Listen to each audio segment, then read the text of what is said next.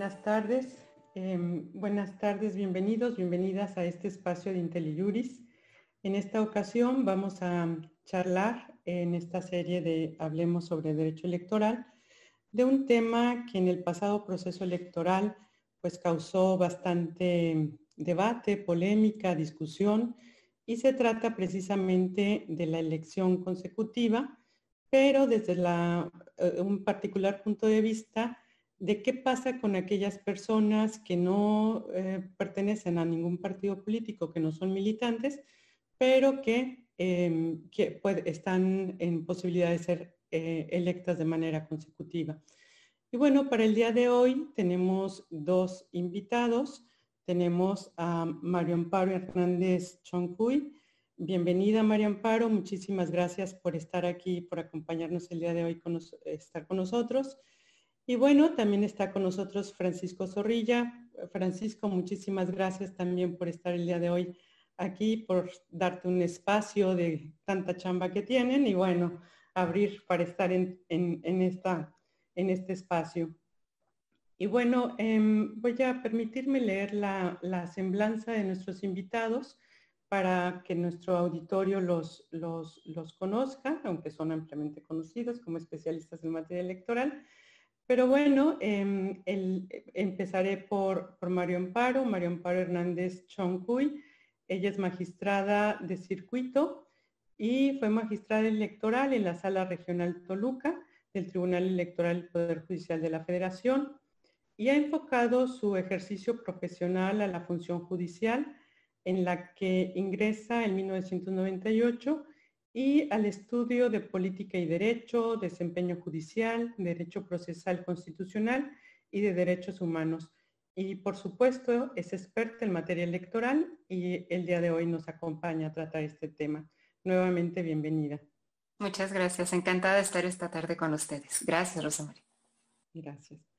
Y bueno, tenemos también con nosotros a Francisco Zorrilla, eh, Mateos, él estudió una maestría en Derecho en Bonn, Alemania. Perdón, Francisco, pero el nombre lo tienes que decir tú de la universidad donde estudiaste, porque está complicadísimo. Sí, este, ahorita lo dirás. no, no, dimos, ¿cómo, se pronuncia? Ah, la, Universidad de Bonn es la este, Friedrich University, pero pues la Universidad de Bonn yo creo que está... La Universidad de Bonn. Entonces, bueno, la Universidad de Bonn. Este, especialista en Derecho Constitucional por la UNAM y licenciada en Derecho por el ITAM. En su ejercicio profesional ha trabajado como abogado en diversos despachos especializados en litigio y consultoría en Derecho Administrativo, Fiscal y Empresarial. En el sector público trabajó en el entonces Instituto Federal Electoral, el Instituto Electoral del Distrito Federal, el Tribunal Electoral de la Ciudad de México y actualmente se desempeña como secretario de estudio y cuenta en la Sala Superior del Tribunal Electoral del Poder Judicial de la Federación. Y bueno, pues como ustedes han escuchado, cuenta con una amplia trayectoria en materia electoral. Bienvenido, Francisco. Muchas gracias, Rosa María. Eh, Amparo, luego a todas las personas que están siguiendo la transmisión. Gracias por la invitación. Bueno, pues voy a dar una pequeña introducción del tema para, centrar la discusión del día de hoy. Y pues recordemos que a partir de la reforma constitucional en materia político-electoral que se llevó a cabo en 2014, bueno, pues en, ese, en esta reforma, como todos ustedes recuerdan, em, se introduce la figura de la elección consecutiva de diputados, bueno, de legisladores federales y locales y de integrantes de ayuntamientos. Eh, y bueno, en la Constitución se establecen diferentes elementos para que se pueda llevar a cabo la elección consecutiva, eh, los periodos para cada uno de los, de los cargos y condicionantes específicas que vamos a tratar el día de hoy, como precisamente el que pueda ser electo nuevamente por el partido político que lo postuló, por la coalición, o haber renunciado a esta militancia durante la mitad del mandato, ¿no? Estos es como los, los elementos que puso el constituyente para poder este, acceder a, un nuevo periodo de mandato. Pero bueno, em, en, este, en este tenor lo que, lo que sucedió pues es que al legislador se le olvida que no siempre los partidos políticos postulan personas militantes, ¿no?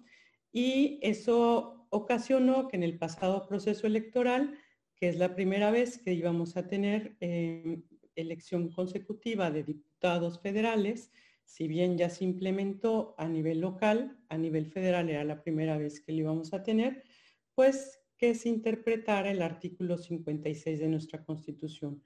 Y en este sentido, el INE pues hizo una interpretación em, señalando que el requisito de renunciar al partido político también era aplicable a los no militantes. Y bueno, pues ahí vino toda la discusión de este tema, ¿no? Y es de lo que vamos a hablar, entre otros supuestos también, de todo lo que ha derivado en la elección consecutiva el día de hoy. Pero quisiera yo em, iniciar esta, esta, charla precisamente pues em, con María Amparo.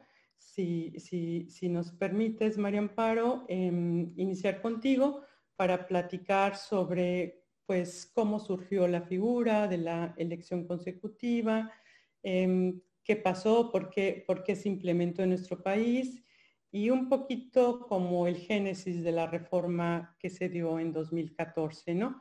que ya abre la, la, la posibilidad de tener esta figura en nuestro país. Encantada. Muchas gracias, Rosa María. Un saludo a todos. Otra vez mi agradecimiento a ti, a, a IntelliJuris, al profesor Roldán, a todos los que están detrás de este padrísimo proyecto de IntelliJuris y debo de confesar que soy fan de la línea de Hablemos de Derecho Electoral. A veces yo desde que no ejerzo la jurisdicción de repente creo que se me olvida, pero cada vez que regreso descubro por qué me gusta tanto esta materia. Eh, para hablar de, de esta reforma yo creo que tenemos que hacer una retrospectiva importante y dejar de pensar un poquito como abogados que somos. Como tú lo mencionabas este, ahora en, el planteamiento, en la introducción que nos haces, pues estamos en el, el, status quo es la elección federal que acabamos de pasar, estamos en 2021, vivimos una experiencia electoral importante, ya tuvimos un primer contacto con, la, con, con este texto constitucional que fue la reelección legislativa de la Cámara de Diputados.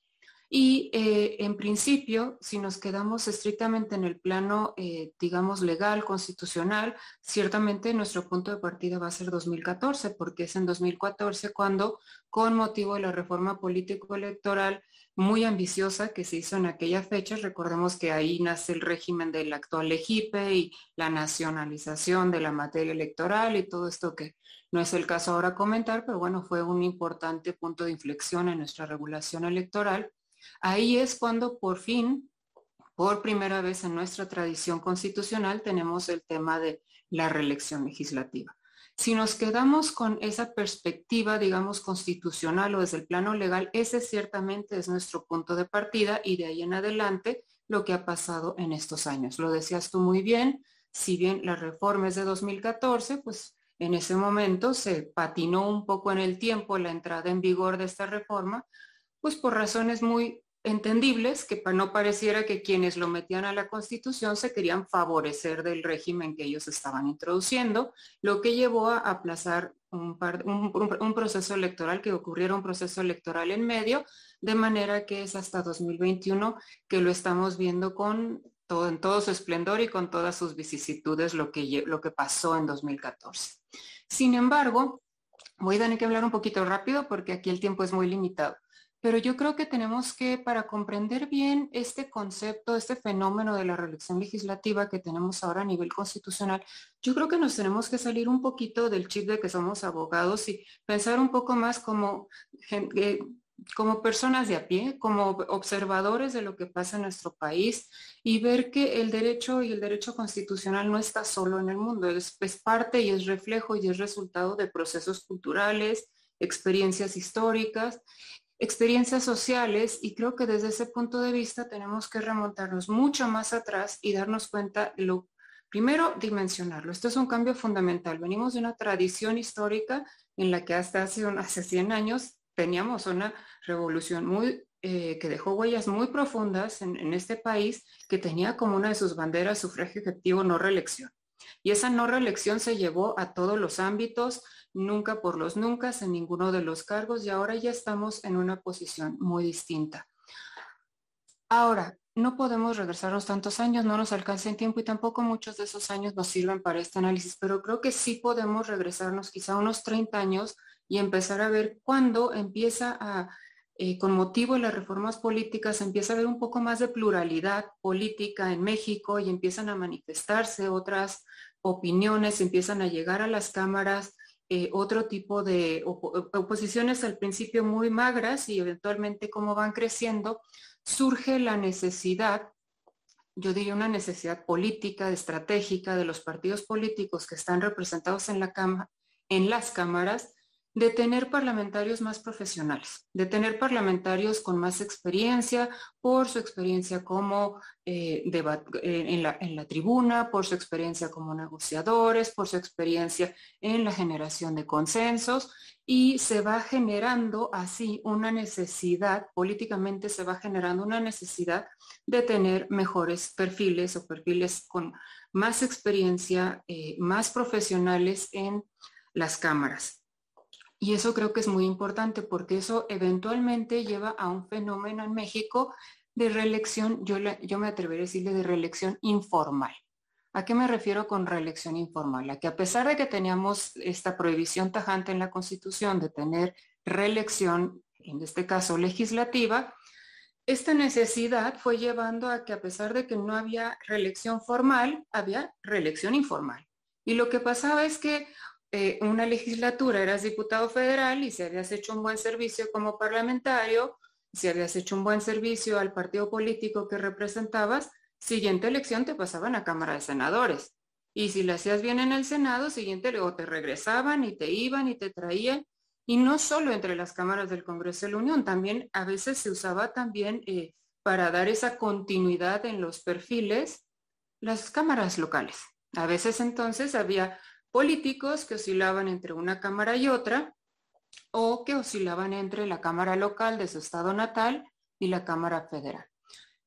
Incluso recuerdo este, un asunto que tuvimos en la, en la sala Toluca, muy polémico, no lo tuvimos solo nosotros, antes lo había tenido la sala superior, lo tuvimos luego nosotros, luego volvió a venir, muy recurrente en la que incluso era un fenómeno ya tan abierto que los estatutos partidistas regulaban cómo se hacía este cambio entre una legislatura y otra legislatura entre sus propios militantes. Este partido político tenía una norma expresa estatutaria en la que decía que si bien tenías derecho a estar en una cámara y de una cámara brincarte a la otra y así llevarte varias representaciones políticas sucesivamente, lo que no te reconocían como derecho era que si llegaste a, una por RP, representación proporcional, en la siguiente tenías que ir por mayoría relativa. No podías hacer consecutivamente puras RPs y quedarte petrificado ahí eh, como RP por siempre, ¿no? Esa norma estatutaria fue objeto de muchos debates, primero constitucionales, luego convencionales y todo, pero hombre, lo que quiero decir con esto es que era tan formal esta práctica informal que había estas normas estatutarias que lo regulaban y hubo varios asuntos en los que se judicializó y se cuestionó la convencionalidad de este tipo de regulaciones. Ahora, tenemos por un lado una necesidad de algún modo ya reconocida por el sistema en la práctica de que se necesitaban perfiles más experimentados que tuvieran continuidad en las carreras parlamentarias.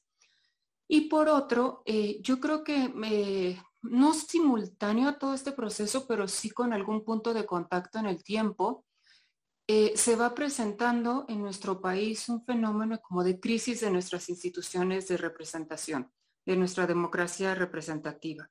Hay descontento con los partidos políticos, la gente no se siente representada, siente que va y vota por un diputado, por un senador, llegan a las cámaras, nunca jamás los voltean a ver, no hay esa conexión, empieza esta práctica de tener oficinas de gestión y de que ahí pueden ir este, sus electores a pedir alguna gestión o algo así, pero está un tanto descompuesta, se va rompiendo el vínculo entre electores y sus representantes en las cámaras. Entonces se van como gestando socialmente estas inconformidades que eventualmente tienen varios puntos donde van desembocando. En esa crisis de, democracia representativa también el tema, y parece inconexo, pero creo que también influye en el resultado que tenemos ahora, es esta crisis en la que entró el sistema de monopolio único de los partidos políticos para eh, nombrar a sus candidatos.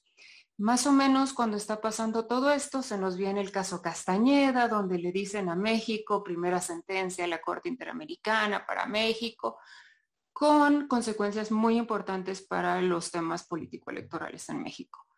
No me meto con la parte jurisdiccional porque no es el tema ahorita, pero muy importante en el tema que estamos ahorita, nos dijeron no hay problema convencional con que el partido político sea el único que puede postular candidatos.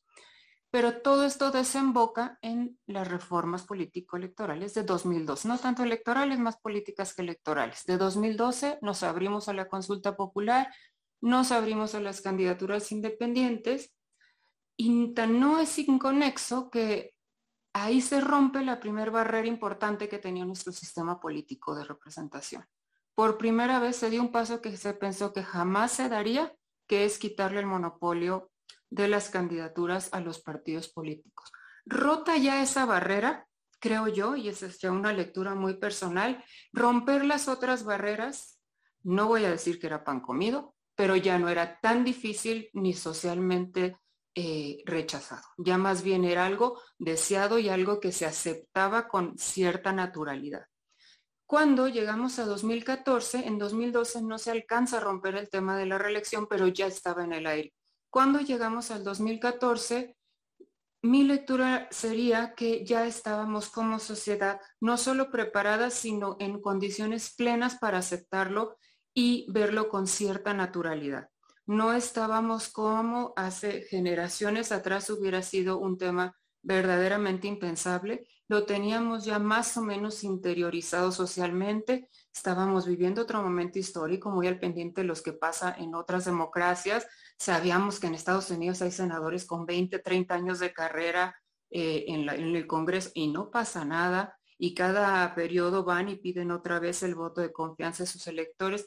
Hombre, creo que llegamos a 2014 no por generación espontánea, sino después de un largo proceso social y político en el que nuestra democracia fue presentando crisis que se fueron resolviendo de distintos modos para eventualmente ir allanando el camino y que pudiéramos casi un siglo después de la no reelección absoluta llegar a ver con cierta naturalidad, ciertamente con límites importantes, no es una reelección eh, atemporal, tiene un límite acotado de un plazo máximo de tiempo y todos los candados de los que seguramente vamos a platicar ahora, pero eh, lo que quiero decir con esto es que 2014 no llegó solito. 2014 llegó después de un largo proceso de maduración de la sociedad mexicana, de superar traumas de cierta época histórica, de aceptar soluciones como eh, medidas para contrarrestar experiencias negativas y cómo fue un proceso de maduración política y social el que eventualmente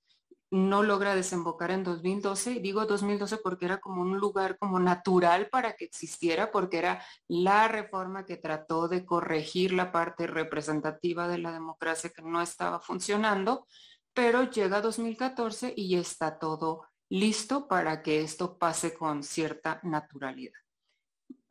Hasta aquí lo dejaría por ahora. Muchísimas gracias, Maramparo, pero efectivamente este tema de romper las barreras o el monopolio que tienen los partidos políticos en, la postulación de, candidatos, pues fue un gran tema. Y aprovecho tu comentario para, entrar a la siguiente pregunta con Francisco. Este monopolio de los partidos políticos en la elección consecutiva parecería que se mantiene en el texto constitucional. Pero precisamente cuando los em, que son postulados por los partidos políticos no son militantes, es cuando viene nuevamente este cuestionamiento si este monopolio de postulación por un partido político em, sigue o en este caso, si se les exige que renuncien a algo que no son. O sea, ese es el tema, ¿no? Pero, pero bueno, este, este, este tema de, que se le olvida al, legislador, al constituyente, de si los no militantes pueden ser o no postulados por otro partido político o incluso ir por la vía independiente, ¿no? Entonces, ¿qué opinas tú, Francisco? Muchas gracias. Buenas noches eh, a todos, a todas. Nuevamente, Rosa María, María Amparo, un, gusto eh, compartir eh, el, espacio con ustedes y para comentar estos temas que la verdad son muy interesantes en el, derecho electoral. Em, yo retomaría esta excelente exposición que, ya nos, nos hizo María Amparo en la línea del tiempo, digamos, que yo de manera eh, coloquial resumiría como tenemos un cambio eh, social y esto genera también un cambio jurídico. Y este cambio jurídico no solamente, digamos, eh, se da en, la posibilidad de una elección consecutiva ah, en la que estuvo involucrado muchos procesos, sino me parece que también hay un, cambio jurídico relevante tuvimos un, cambio eh, jurídico también relevante al interior de los partidos. Hay un, proceso de apertura también eh, normativo que empieza a generar eh, problemáticas jurídicas porque al abrirse la posibilidad de la, postulación y, digamos, perder un poco el control digamos, eh, la, centralidad de los partidos, pues tenemos la posibilidad de que no solamente los militantes o cierto tipo de militantes puedan ser postulados. Eh, eh, actualmente también tenemos incluso las discusiones, por ejemplo, de acciones afirmativas en donde quienes son postulados con independencia de si son militantes o no, a veces deben de cumplir con alguna calidad. ¿no? Por ejemplo, este, en el caso de las personas indígenas o alguna calidad relacionada con, el género. Y por supuesto, dentro de este espectro, em, que también es compatible, están los, las personas no militantes que pueden ser postuladas por, los partidos políticos. Y esto, eh, como, ya eh, nos, bien nos anticipaba María Amparo, pues empezó a generar, digamos, diversas problemáticas jurídicas, en particular, cómo, eh, cómo se entendía esta restricción que, estableció el legislador para las personas no militantes. Y sobre todo porque em, ordinariamente eh, la, lógica de, de cómo está, estaba construida la norma, pues era que en el caso de los militantes, si iban a ser eh, nuevamente electos de manera consecutiva, debieran de mantener esa, esa relación o esa vinculación con el partido político o con alguno de los partidos políticos en caso de una coalición que los postuló, digamos, en la lógica de que se conservara eh, no solamente, digamos, esta eh, eh, disciplina partidaria, sino también un poco los valores que están representando del partido, el programa del partido, etcétera. Y en el caso de, los no militantes, pues se generaron algunos, algunos temas interesantes que este, desembocaron en, litigios electorales y eh, pues han generado eh, criterios interesantes, particularmente eh, en, el año pasado y en este año en la sala superior, pues determinó que en el caso de, de los no militantes también tenían una obligación similar a los militantes en el sentido de que se tenían que desvincular del partido político que originalmente los postuló, si, deseaban, pues, eh, digamos, eh, volver a ser electos por otra opción política eh, distinta y que en esa, este deber le era exigible tanto a los militantes de un partido como a los no militantes. ¿Por qué? Bueno, pues básicamente porque existe este vínculo partidista que se genera también entre un no militante y, por, y particularmente, por ejemplo, en el caso de los legisladores, y el grupo parlamentario al que se afilió una vez electo. ¿Y, y, por qué enfatizo el tema de los legisladores? Bueno, porque aquí se generó una distinción importante en el sentido de, razonar que los, los legisladores están también vinculados a una función eh, a una función legislativa, parlamentaria, que requiere precisamente eh, esta eh, relación estrecha con el partido político, con los programas, con los estatutos, la agenda legislativa que tiene. Y entonces había una racionalidad, digamos, de buscar una desvinculación tanto de militantes como no militantes si es que iban a optar por una opción política diferente. Y esto es relevante porque estos asuntos también fueron eh, planteados por lo que tiene que ver eh, con los integrantes, por ejemplo, de los ayuntamientos. Y eh, ordinariamente, la, digamos, la, lógica a partir de estos criterios de, la sala superior, se pensaba que también esta prohibición debiera de ser exigible a quienes integran un ayuntamiento. Sin embargo, también en otros asuntos que fueron conocidos por la sala superior, particularmente se razonó, y esto es relevante porque hay que tomar en cuenta que estas figuras son pues, relativamente recientes y los conflictos también, eh, las hipótesis legales y los, eh, y, los litigios legales pues, plantean diversas eh, posibilidades y diversas hipótesis.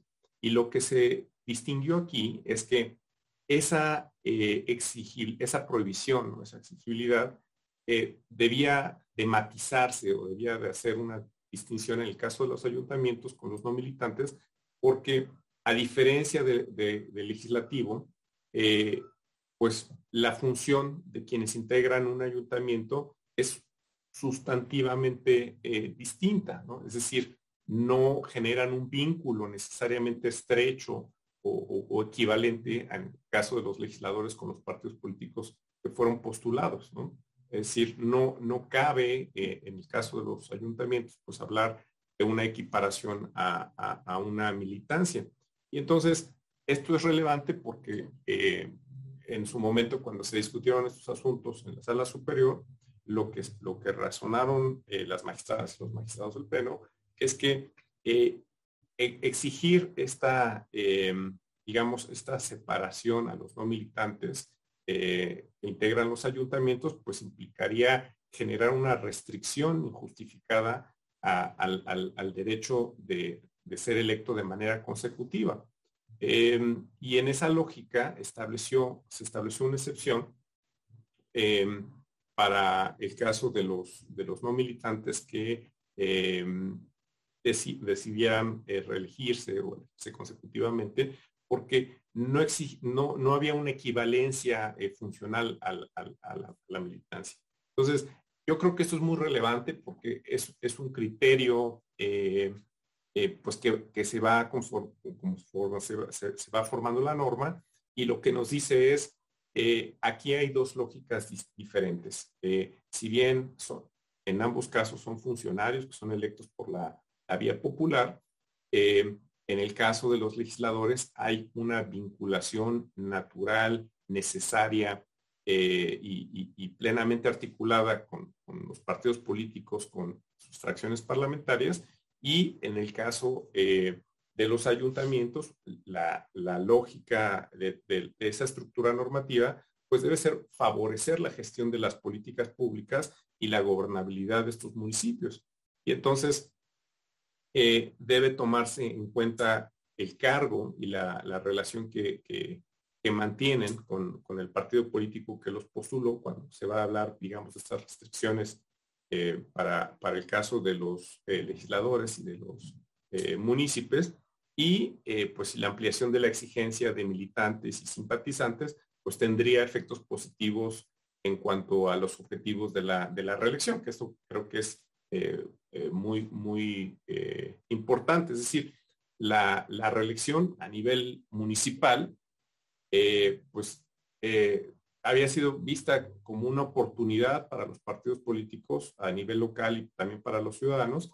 Y también, pues los políticos a, nivel local tienen la posibilidad de plantear políticas públicas a mediano o largo plazo que permitan, digamos, generar un, cambio, una mejora en los municipios, al menos esto, digamos, de, manera teórica, y por eso eh, pues no resulta factible en, en términos de ejercicio de derecho desvincular o extender el alcance de este requisito de separación cuando pues no existen razones jurídicas para hacerlo en el caso de los, de los municipios eh, simpatizantes. Entonces, creo que, em, digamos, e, e, este, este tema, eh, eh, sobre todo esta distinción entre el caso de, los legisladores y, los, funcionarios este, municipales, pues nos refleja muy bien la problemática de una figura novedosa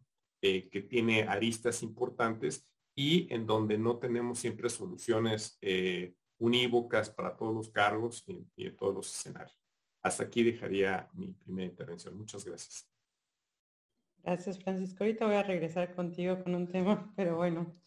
Este, Mario Amparo, em, otro de los temas que, que, también ha causado bastante polémica en la, en la, en la elección consecutiva es si Em, la elección es al cargo o tiene que, sobre todo en, el caso de los legisladores, o tiene que ser precisamente ir con el elector que te votó, ir en tu mismo distrito a pedirle el voto a ese elector que ya te lo dio. Y, bueno, ahí hubo también em, una, una discusión de si eh, finalmente pues no era tanto por el distrito, sino que era hacia el cargo.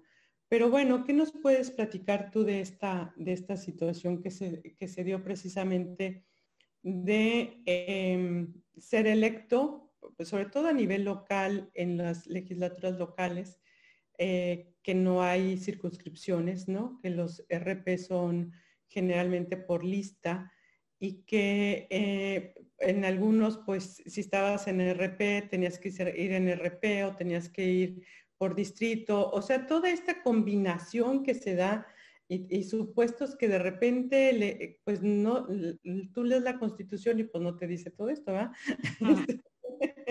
sino que pues se da ya en la práctica. ¿Y qué nos puedes platicar de, de todos estos supuestos que se dan ya en el tema de el ir a pedir el voto para la elección consecutiva. Yo te puedo decir unas cosas y luego le voy a decir a Francisco que te las complemente porque él proyectó una muy bonita sentencia que habla de esto. Eh, pero a ver, en la parte no tan técnica, eh, yo creo que una cosa que tiene que ser como el necesario punto de partida de muchas de estas polémicas, más que el punto de partida, un punto de partida me refiero a algo que nos ayuda a entender por qué ahora tenemos todas estas problemáticas.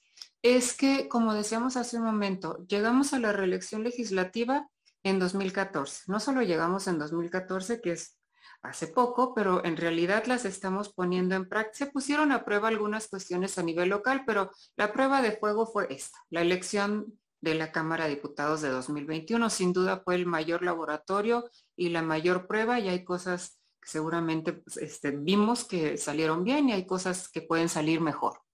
Pero, eh, ¿qué pasa? Llega a 2021 a cobrar efectividad una reforma que regula reelección legislativa cuando mm, tenemos a estas alturas del partido un derecho electoral sumamente sofisticado en todos los niveles posibles en lo sustantivo y en lo procesal, por mencionar unas cosas, está atravesado por ejes de candidaturas de paridad, de candidaturas especiales, un régimen fuertísimo, fuertísimo, tú lo sabes muy bien, de supervisión de las finanzas y del uso de los recursos públicos, atravesado por cualquier cantidad de obligaciones de vigilancia por parte del IFE, de obligaciones de rendición de cuentas por parte de partidos y candidatos, de obligaciones de cumplir con cuotas tanto legales como otras impuestas por acuerdos generales del INE, otras impuestas por los estatutos intrapartidistas de cada uno. Y entonces, ah, y además como tú mencionabas antes, y para acabarla de complicar, con legislaturas eh, con diferentes porcentajes de mayoría relativa, con diferentes sistemas de representación proporcional, en los que tienen que ir entreverando cualquier cantidad de variables en, la formación misma de las listas a nivel federal, pues tenemos circunscripciones, tenemos un gran mosaico de, de cosas y muchas variables que atraviesan en todos los sentidos el tema, el tema de la definición de candidaturas. ¿Y por qué recupero todo esto? Porque todo esto significa que cuando llegamos a tratar de hacer efectivo el tema de la reacción legislativa, es un verdadero problema. Y es un verdadero problema porque el IFE tiene que cuidar, los partidos tienen que cuidar, los candidatos tienen que cuidar, cumplir con cualquier cantidad de obligaciones formales y más de fondo que tienen frente a la autoridad electoral durante el proceso.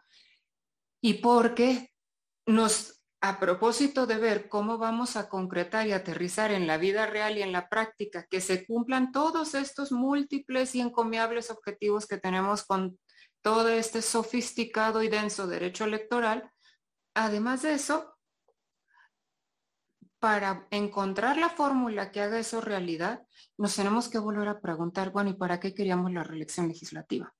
¿Y para qué la queríamos? Y esta pregunta que tú me haces me gusta mucho y me ayuda a explicar el punto eh, eh, que traté de hacerles en mi primera intervención. Esta reelección legislativa era, creo yo, más propia de la reforma de 2012 que la de 2014.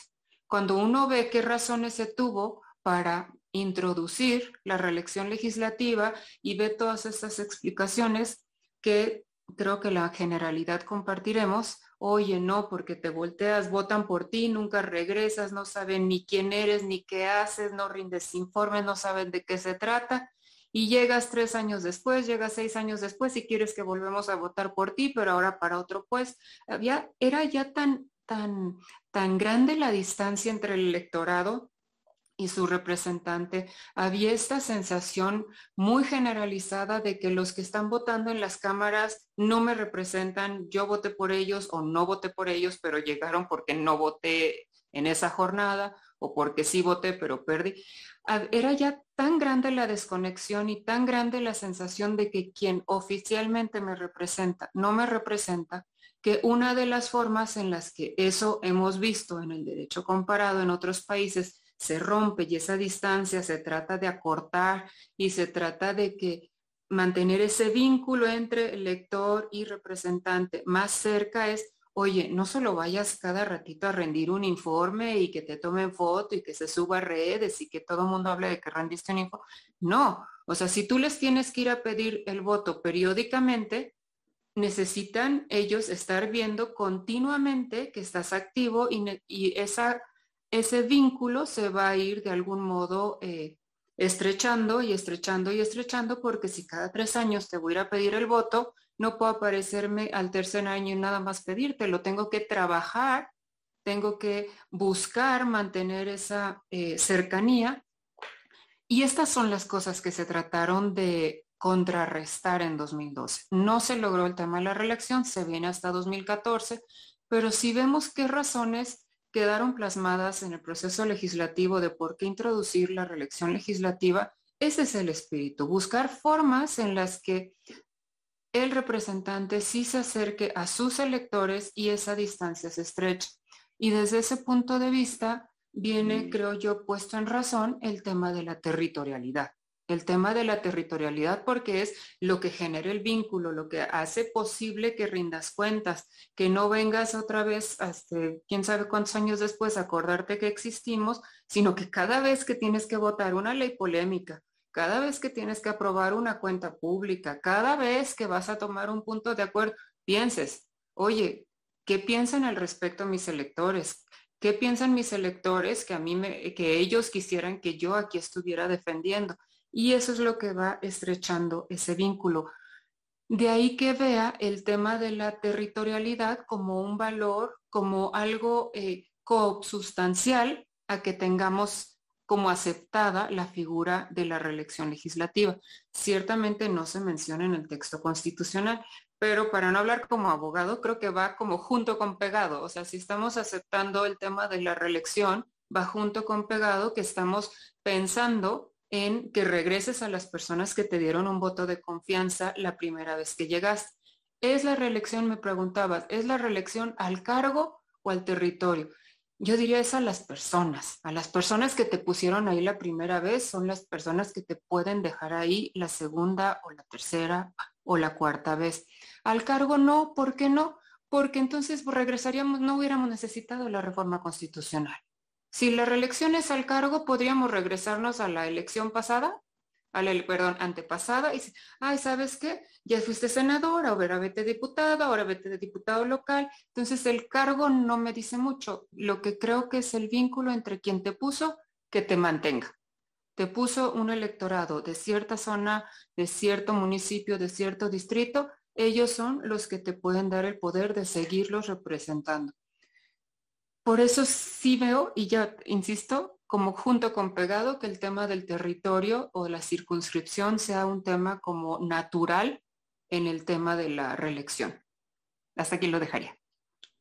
Muchísimas gracias. Sí, pues en efecto, el que va a pagar los platos rotos es el elector, ¿no? Si hiciste una mala chamba, pues tienes que regresar a decirle, oye, fíjate que lo hice bien o lo hice mal y finalmente pues es el que te tiene que ratificar o no con su voto. Este, muy, muy, muy clara la, explicación, muchísimas gracias. Y bueno, Francisco, este, otro tema polémico que, pasó aquí en la, elección consecutiva y es em, el, tema de si se separaban o no del cargo y el, el bueno, la Corte dijo que no era necesario, pero luego venía el tema de eh, el principio de imparcialidad y el uso de los recursos públicos como servidores públicos. Y también ahí hubo una serie, pues en, esta, en este proceso electoral, unas sentencias de salas regionales en las que em, básicamente señalaron pues que si eh, se hacía un uso adecuado del, recurso público, pues se le iba a exigir mayor em, vigilancia, se iba a revisar de manera más estricta a esa persona que estaba teniendo la doble cachucha, ¿no? De servidor público y candidato, pero que em, eh, las, las, las exigencias de, de, si, usa, si salía todo lo de la propaganda personalizada, etcétera, y se hizo todo un collage, ¿no? De, de, temas que se, que, se, que se presentaban precisamente porque no había como reglas claras de qué pasa con los que van en elección consecutiva y optan por no separarse del cargo. Entonces, bueno, no sé si, si nos pudieras platicar tu punto de vista sobre esto y cómo se transitó para en, la elección pasada, ¿no? Sí, muchas gracias, Rosa María. Yo creo que este tema, como bien apuntas, es uno de los más, eh, me, gustaría decir, eh, eh, complicados, pero yo pensaría que el mejor adjetivo es de, los más espinosos o jabonosos en, en los temas electorales, porque no hay, digamos, eh, respuestas preconcebidas para, para, digamos, o estándares eh, o, estándar para, todos los casos. Eh, efectivamente, en el, en el, sistema de, nacional, a nivel local y a nivel federal, pues tenemos diferentes modelos y diferentes regulaciones en donde, por ejemplo, en algunas entidades está permitido, hablando, por ejemplo, a nivel municipal, que los funcionarios que opten por, la reelección puedan seguir en el cargo, es decir, no tengan que renunciar con determinada anticipación para acudir a las elecciones, mientras que en algunos eh, otros, eh, en algunas otras entidades sí existe esta obligación y este tema ha sido eh, materia de discusión no solamente en la sala superior, sino también ha sido motivo de algunas acciones de inconstitucionalidad en la Suprema Corte de la Nación y lo que se ha determinado, digamos, eh, de manera general, es que esto corresponde a la libertad configurativa del legislador. Es decir, en un modelo y otro es válido establecer eh, esas, digamos, modalidades o limitantes para el ejercicio de, la elección consecutiva y sobre todo en la lógica de que la elección consecutiva es una modalidad del ejercicio de del derecho de ser votado, ¿no? Decir, este, no es un valor en sí mismo, sino es una forma en cómo se puede eh, ejercer esta, esta modalidad. Y entonces, en los casos em, en donde la legislación sí permite que, las personas que vayan a optar por la elección eh, consecutiva permanezcan en el cargo, ya sea, eh, por ejemplo, el caso de legisladores o el caso de, funcionarios que participen en, un ayuntamiento, en un municipio, pues se genera la problemática de si con sus acciones no están o no pueden eh, interferir en la contienda. ¿Por qué? Pues porque tenemos un mandato en el artículo 134 de la Constitución, famoso párrafo séptimo y octavo, que de manera, eh, digamos, resumida podríamos eh, sintetizar en lo que se denomina como el principio de neutralidad. Y este principio de neutralidad implica básicamente que no se destinen recursos públicos eh, o no se usen los recursos públicos para influir en, la equidad de la contienda, para alterar las condiciones eh, de, equidad en la contienda con los candidatos, de manera tal que quien esté, digamos, ejerciendo un cargo no haga uso de él pues, para promocionar eh, sus propuestas, para posicionarse, digamos, este, con el uso de dinero público respecto de eh, otros, en detrimento de otros candidatos, etcétera. Entonces, eh, e, en estos casos, este, sobre todo, creo que se, se, eh, van a seguir presentando porque la, los tribunales electorales, no solamente los federales, este, también a nivel local, pues han emitido una serie, yo creo que el tema del principio de neutralidad si revisamos los precedentes y la jurisprudencia, probablemente sea uno de los más extensos en donde este, se han emitido criterios, incluso en, algunas, en algunos casos, hasta eh, discordantes, ¿no? Este, respecto de cómo se valora eh, la intervención eh, y el uso de recursos públicos. Es decir, si, este, si tenemos que analizar únicamente el tema del recurso público o si también eh, el servidor público eh, debió eh, estar dentro de sus funciones, ejercer determinada actividad, si se está resaltando, por ejemplo, su imagen particularmente, si acudió, por ejemplo, esta persona en horas de, trabajo a algún evento, etcétera. Es decir, tiene una complejidad bastante grande el tema del principio de neutralidad y eso si lo combinamos con eh, digamos, con el ejercicio de la elección consecutiva, pues eh, tenemos una eh, amplia fuente de litigios en donde algunas actividades que ordinariamente pudieran corresponder con la función, por ejemplo, de un presidente municipal, pues también pueden ser vistas, digamos, como una alteración al principio de equidad. Y entonces, la, sala superior en particular ha establecido, digamos, algunos lineamientos eh, relacionados con, el tema del principio de neutralidad en estos casos, en donde básicamente lo, que, lo que, por lo que ha optado es, primero, por una metodología para analizar estos casos. Eh, principalmente, eh, primero, verificar si hay una competencia eh, constitucional y legal para que el funcionario, la funcionaria, eh, la persona que, está optando por la elección eh, consecutiva pueda realizar determinadas actividades, ¿no? Porque puede ser que pues un, legislador tiene determinadas funciones por ejemplo, tienen en, algunos casos este, casas de enlace legislativo en donde eh, precisamente reciben personas y demás, pero hay otras funciones que no tienen asignadas, ¿no? Entonces no, no sería lógico ni razonable que este, un legislador estuviera eh, eh, amparándose bajo, bajo su función y llevar a cabo este, funciones, por ejemplo, en el ámbito, digamos, educativo, si no, poner un ejemplo, si no se justificara.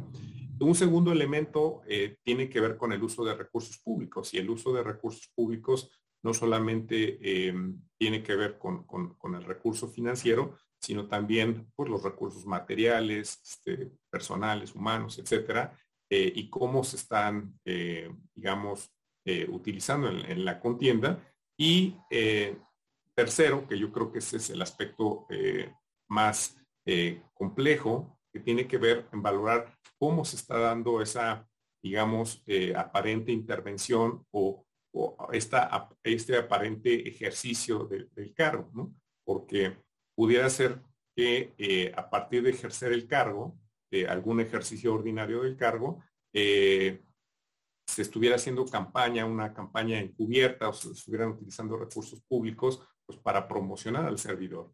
Y, todos estos, eh, yo decía que, que esta, digamos, estos aspectos son al menos espinosos o, caminamos en un, terreno jabonoso porque eh, la respuesta, con independencia de esta metodología, la, respuesta a estos casos, pues siempre va a ser, eh, depende eh, las circunstancias de, cada, de cada caso, ¿no? Porque para valorar si hay una violación al principio de neutralidad, pues en principio tendríamos que correr digamos, esta, metodología, este test, y después eh, valorar si efectivamente em, la forma en cómo se lleva a cabo eh, el, ejercicio de estas funciones o la propaganda, etcétera, eh, digamos, tiene alguna justificación legal. yo me, quedaría en, esta parte y creo que estoy seguro que en la en este proceso electoral y en, los que vienen habrá muchos criterios eh, interesantes sobre la materia. Eh, ya hay una jurisprudencia bastante amplia eh, y criterios jurisprudenciales respecto al principio de neutralidad, pero me parece que el tema de la elección consecutiva añade naturalmente una complejidad adicional a la definición de, a la prohibición del 134 constitucional. Gracias.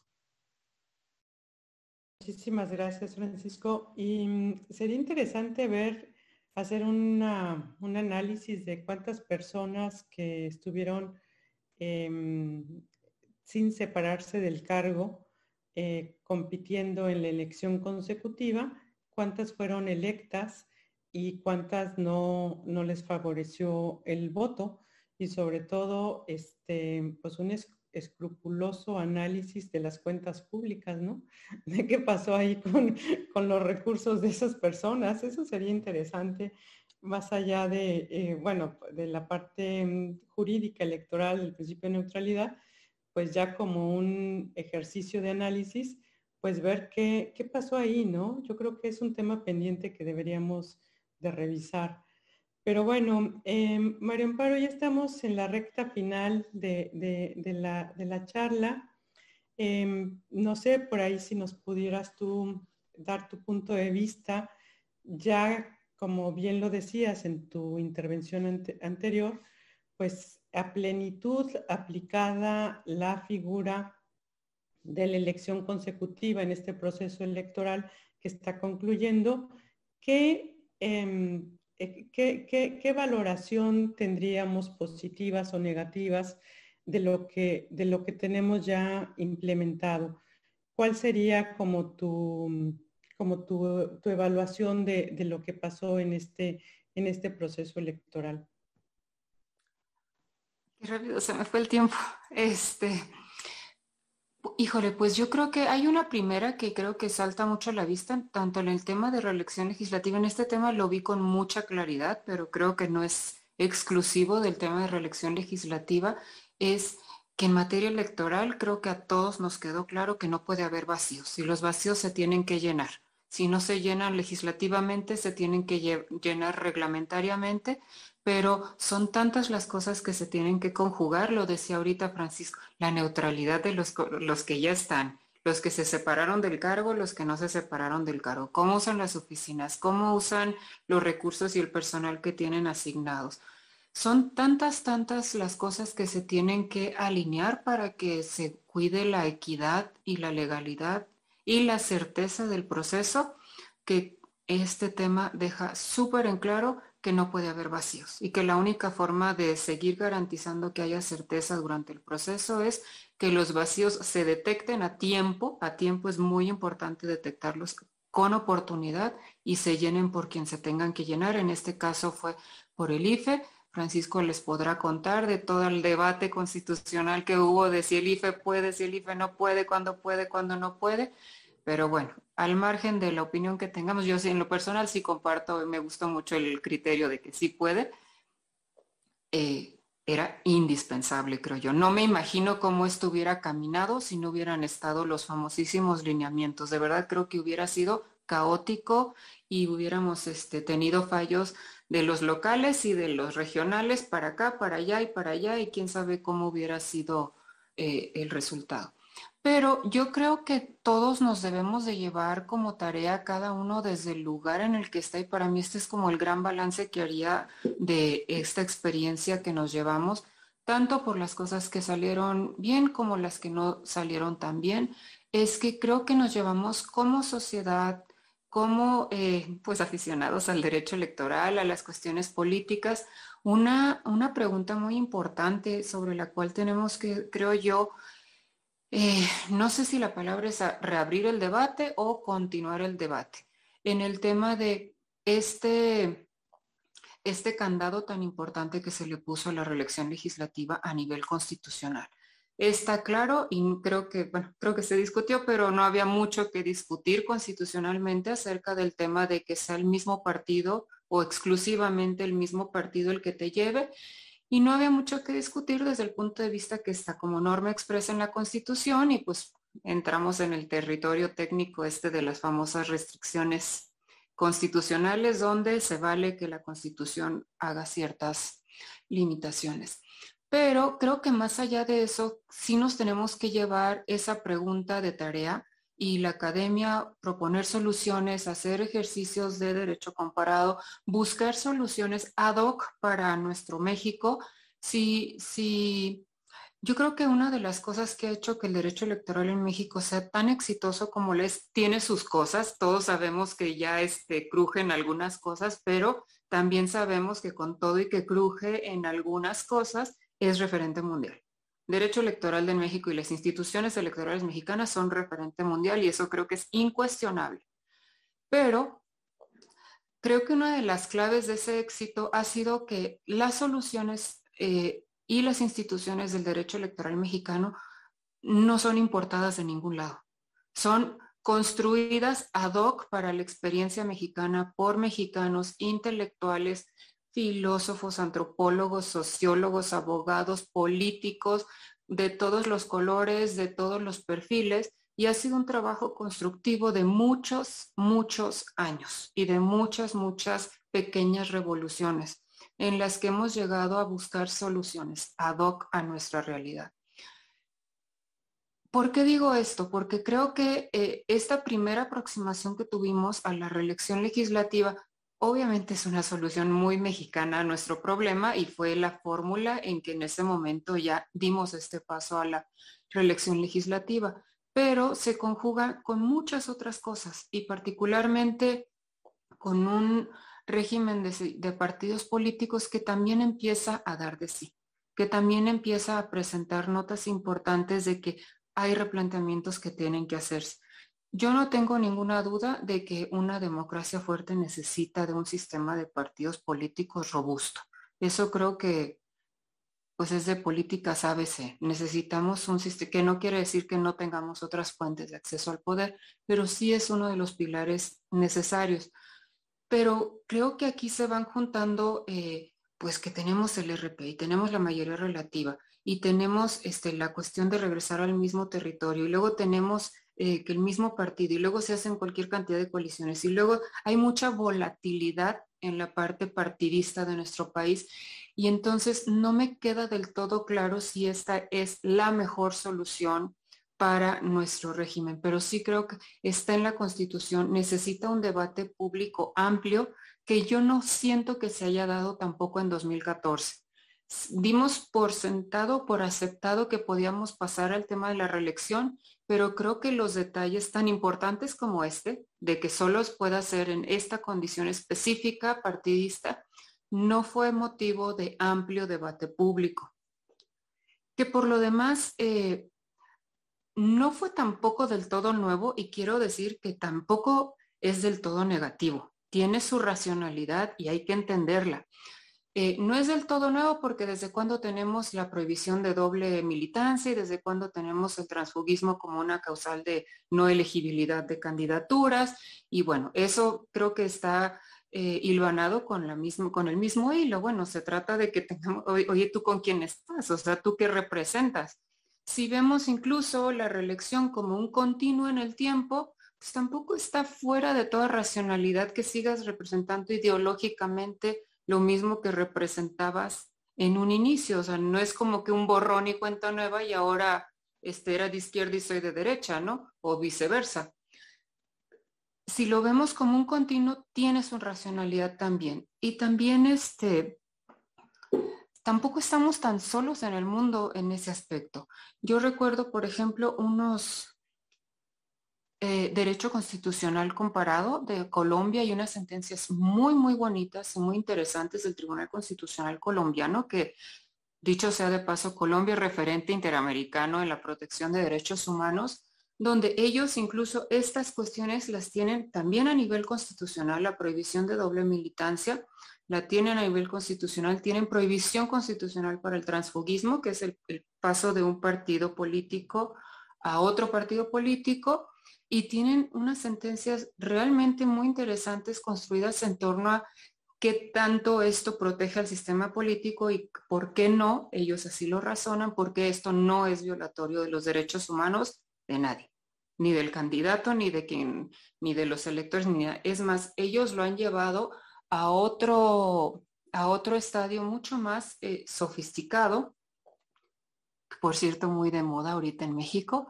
en cuanto a qué pasa cuando se cambian de bancada. Una vez, tenemos regulado el transfugismo para durante el proceso electoral, pero si el ejercicio del cargo para el que fuiste electo todavía está en un periodo, bueno, de algún modo ese voto que se depositó en ti, algún efecto tiene todavía, o en teoría tendría que tener algún efecto todavía, ¿no? Entonces, ¿qué pasa cuando te cambias de bancada? O sea, hay un fraude a tus electores ahí y por ejemplo, esta, esta jurisprudencia colombiana hacia allá camina, hacia allá camina y dice, oye, esto de, de votaron porque representabas una cosa o para que fueras oposición y llegas y te vas con la mayoría, ¿dónde están tus electores? Eso es un fraude al elector, más o menos allá lo manejan. Pero bueno, todo esto para decir, creo que no fue así totalmente nuevo que se pusiera este cantado, este candado, o sea, de algún modo era esperable en el, si lo vemos en el en retrospectiva, era esperable que los partidos reservaran o pidieran una lealtad importante hacia el partido para poder eh, dar paso a la posibilidad de la reelección. No es del todo nuevo, tiene su racionalidad, solo que creo que para el particular contexto de volatilidad que hay ahorita, se van cerrando muchos espacios y nos vamos quedando sin algunas alternativas de solución. Creo que academia, foro, practicantes, la gente que está en la política, de todos los perfiles, todos tenemos que como construir un debate público en torno a cómo mejorar estos espacios para que realmente se cumpla aquel objetivo de que también sea rendición de cuentas, de que no nada más sea perpetuidad. Qué bueno que vamos a tener parlamentarios más experimentados con carreras más largas en las que van a poder capitalizar experiencias, pero para mí el, punto eh, que no debemos de perder como norte es reencontrarnos, reencontrarnos con quien nos dio el voto originalmente y realmente regresarles un poco de representatividad a estos órganos de representación formal. Listo, gracias. Muchísimas gracias, María Amparo. Y bueno, Francisco, para cerrar así súper rapidísimo, porque ya estamos sobre el tema, igual te pediría tu, eh, evaluación de, esta, de este proceso. Este, tenemos ahí ya el tiempo encima, pero todavía podemos cerrar contigo. Muchas gracias. Eh, yo solamente concluiría con un tema que me parece central estamos ante un, derecho en construcción, eh, temáticas que eh, ante un cambio social estamos teniendo un cambio jurídico, tenemos un mosaico de, normas en el país, de un mapa diferente y condiciones distintas eh, en, las entidades, en los municipios a nivel federal, que, nos genera toda una serie de, variantes y problemáticas en cuanto al tema de las posibilidades para la elección consecutiva. Eh, pero creo que como, como en muchos asuntos del derecho electoral, eh, estos temas fundamentalmente no solamente tienen que ver con, con reglas, con normas, sino con principios. Y es algo eh, similar a como se han venido, este, digamos, resolviendo todos estos temas que abordamos previamente con los, asuntos que tienen que ver con el principio de neutralidad.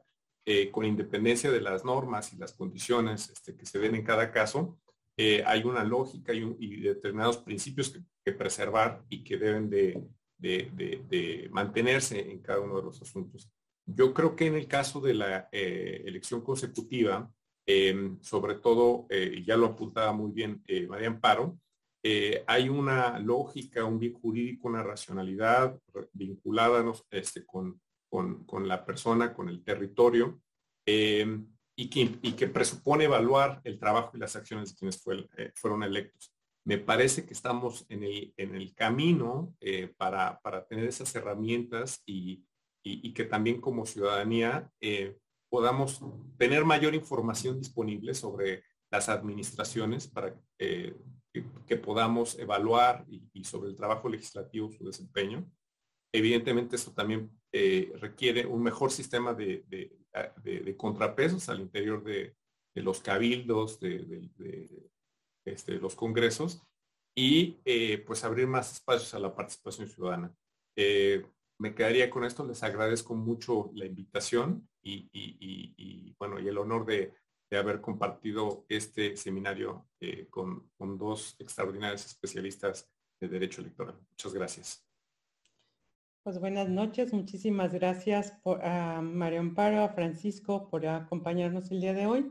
Y bueno, a todas y todos les agradecemos que nos hayan seguido este día con este tema y los invitamos dentro de 15 días a volver a sintonizarnos, a volver a escucharnos. Aquí estaremos eh, nuevamente. Buenas noches, gracias, hasta luego. Gracias a ustedes, encantada de participar. Saludos. Gracias. Gracias, Francisco. Gracias, Rosa María. Estima, Gracias. Saludos.